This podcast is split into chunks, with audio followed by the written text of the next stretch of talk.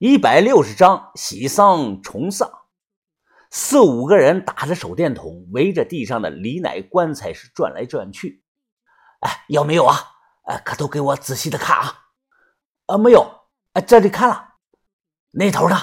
我这里也没有啊。宋先生听后松了口气。啊，那就好，那就好啊。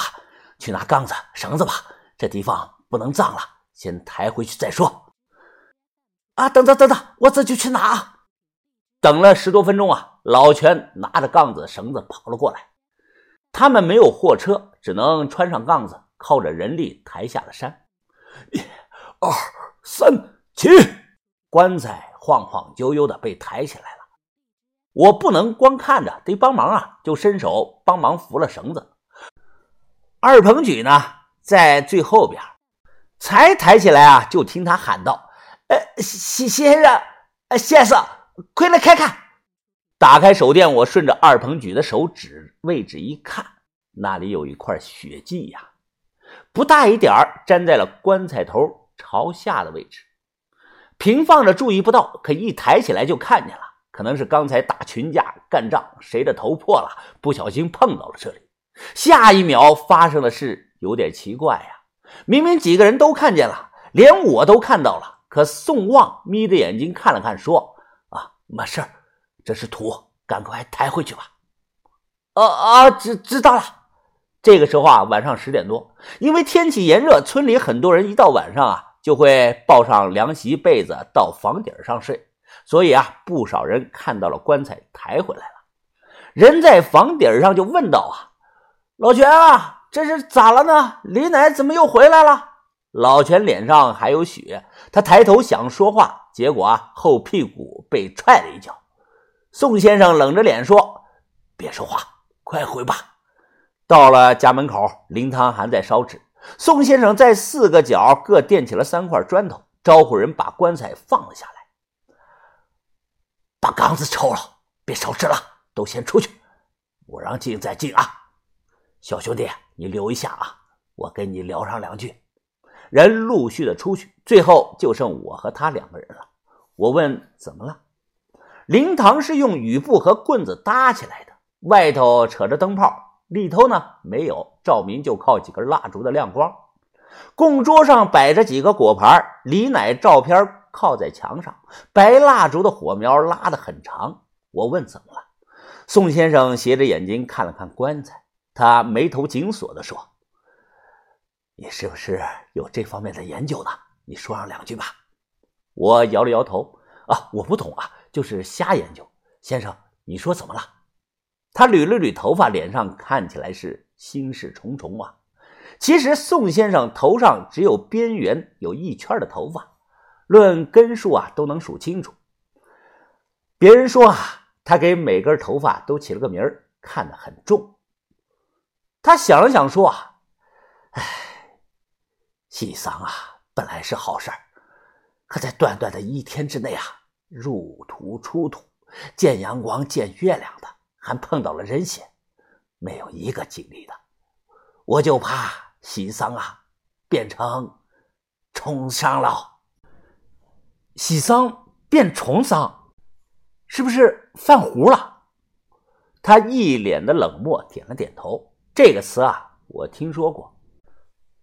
重丧在我们东北啊，也叫犯糊啊，说的是家里啊，先有一个人过世，然后呢，在短时间内接连有直系的亲属过世。前段时间呢，我还刷到过一段视频，就是一辆殡葬车呢，拉着一家人。在高速公路上出了车祸，车翻人全死。这件事呢，在他们先生的眼里啊，就是典型的重丧。如果死两个人以下叫二重丧，死三个人呢就叫三重丧，四个人以上呢就叫四重丧，后果很严重啊，要断子绝孙的。他叹了口气说道：“哎，刚才呀，在山上，我要是说出去了。”一旦在村里传开，不但会引起恐慌，还会有很多人不信呀。这种事我以前啊碰到过。他看着我，伸出了四根手指：剑、平、开、阴。以前我年轻时啊，跟老师傅学艺，第一堂课就是要记住这个呀。剑呢是太岁破大豪，平是勾陈收作角，开是太阴星指小豪，阴是闭面躲猫猫，不能在一天内冲太阴星、勾陈星、太岁星躲猫猫，使尸体啊不能再见野猫，野猫。冲着可能转从丧，师傅老早就让我记下了。哎，嗯，我拖着下巴点头，其实一句啊都没听懂。我觉得呀，冲别人没事别冲我就行。不好办呀，时间太紧了，我没有准备啊。宋先生摸着下巴想了想，又说道：“呃，咱们明天啊再观察一天，看棺材底下有没有白蚂蚁。”如果出现了白蚂蚁，就只能开棺了。白蚂蚁什么意思啊？我又问道。棺材里呀，或者周围出现了白蚂蚁，或者蚂蚁筑巢，从风水上来说啊，很影响活人的身体健康，这是个前兆。如果不处理呀，任其发展，家里就可能出现重丧啊。如果蚂蚁窝出现在棺材上头，家里还有父亲的话，就一定要去医院检查身体了。我皱着眉想了想，回头看了看棺材，小声的说道：“呃，宋先生啊，我问你个事儿啊，李奶他生前抽不抽烟呢？”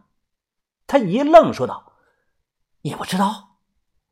老人爱抽烟袋锅，抽旱烟，活着的时候啊是烟不离手啊。”我脸唰的一下就白了。因为我不知道啊，李奶爱抽旱烟。宋宋先生，我我刚才无意中好像看到了什么？你看到什么了？我小声的说啊：“我我看到李奶盘着腿坐在棺材上抽烟，而且是光抽不冒烟。”他推了我一把，说脏话的骂道：“你滚！他妈的，你别吓唬我，行不行？”你不是先生吗？你还害怕？呃，也可能是刚才太黑，我眼花了。这个时候，供桌上的白蜡烛烧了一半，火盆里的纸钱呢也灭了。随后，他黑着脸小声的说道：“那你现在回头看看，李奶有没有在啊？”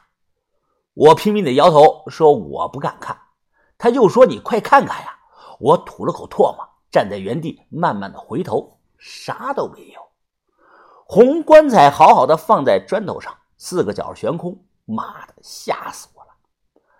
呃，我还有事儿，走了啊！留下了一句话，我就出了灵堂。知道我突然想起来谁了吗？我突然又想起了榆林那个老太太了。当时谢启荣背着死了好几天的老太太在东山是来回跑，兽医都散开了。出来灵堂，二鹏举在等我，他皱着眉说道。兄弟，我刚才打人了，是不是会被抓起来呀？然后再给我判刑啊？我心里乱糟糟的，正烦着，就随口说啊：“啊，是啊，你打人家公职人员了，估计啊，可能是个死缓吧。”二鹏举使劲的挠挠头：“我我后悔了，刚才实在是太冲动了。我喜欢隔壁村一个女孩，还没表表白呢。我家里还有八十岁的。”他逼逼叨叨的一直讲，我直接就走了，回去睡觉了。走在路上，我还想啊，看封土的大小，地下的古墓应该有小几十平米啊。如果是宋墓，那也不会是平民的墓，可能是个官什么的。我住在网吧那里啊，走过去要一个多小时。这个时候啊，都睡了，一个人走夜路，我总感觉后脖子凉凉的，不知道怎么回事害怕。就点了根烟壮壮胆，我夹着烟刚准备抽啊，就看到通红的烟头一直在烧，短短的几秒钟就烧了一半，就像我脖子上有个人在吸烟呢。